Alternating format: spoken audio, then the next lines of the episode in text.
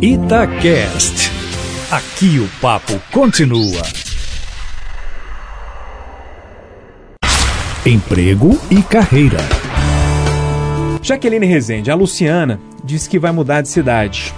Ela pergunta como que ela vai conseguir um emprego no lugar que ela não conhece ninguém.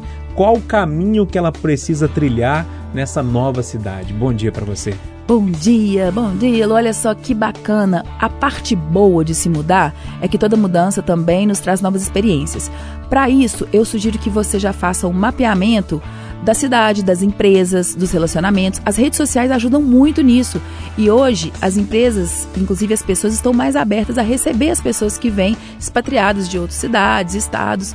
Então, o meu primeira dica, vá ao LinkedIn, vá às redes sociais, outras. Eu estou falando do LinkedIn por ser uma rede profissional.